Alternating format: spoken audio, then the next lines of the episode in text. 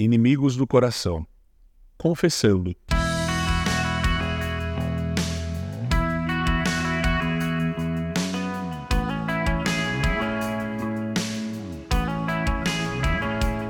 Esta é a mensagem que dele ouvimos e transmitimos a vocês.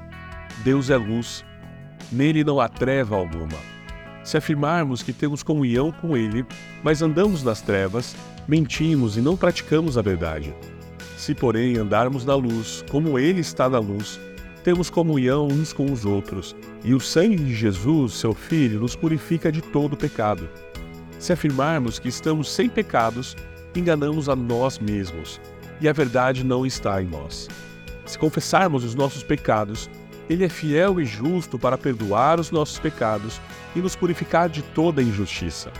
Se afirmarmos que não temos cometido pecado, fazemos de Deus um mentiroso e a sua palavra não está em nós. 1 João 1, de 5 a 10. O primeiro inimigo do coração é a culpa. A culpa é o resultado de ter feito algo que percebemos como errado. A mensagem de um coração carregado de culpa é: Eu estou em dívida. Considere o homem que foge com outra mulher e abandona sua família. Sem perceber na época, ele roubou algo de todos os membros da sua família. Ele roubou da sua esposa o futuro dela, sua segurança financeira, sua reputação como esposa. Da perspectiva de seus filhos, este homem roubou o Natal, tradições, segurança emocional, segurança financeira, jantares com a família e assim por diante. Agora, o homem que fez tudo isso não pensa em termos do que ele fez. Inicialmente, ele pensa em termos do que ganhou.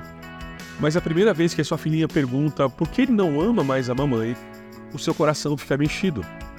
E ele se sente culpado. Papai está em dívida.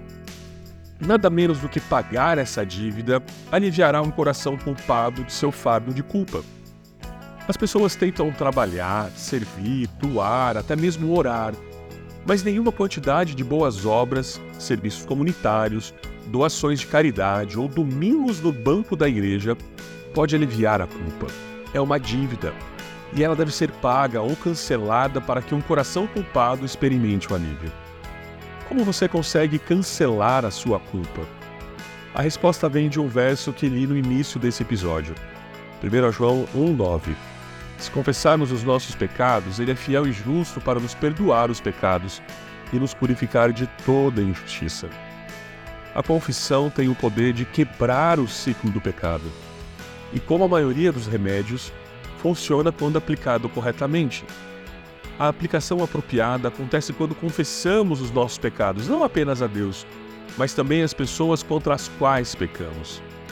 Pessoas culpadas geralmente são reincidentes.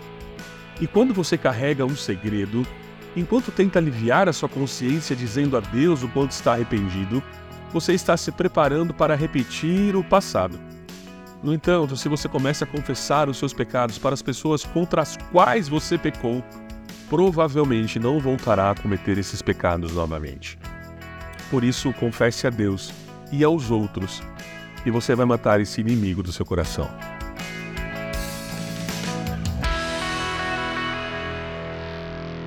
Você ouviu o podcast da Igreja Evangélica Livre em Valinhos todos os dias, uma mensagem para abençoar a sua vida. Acesse www.ielve.org.br ou procure por IEL Valinhos nas redes sociais.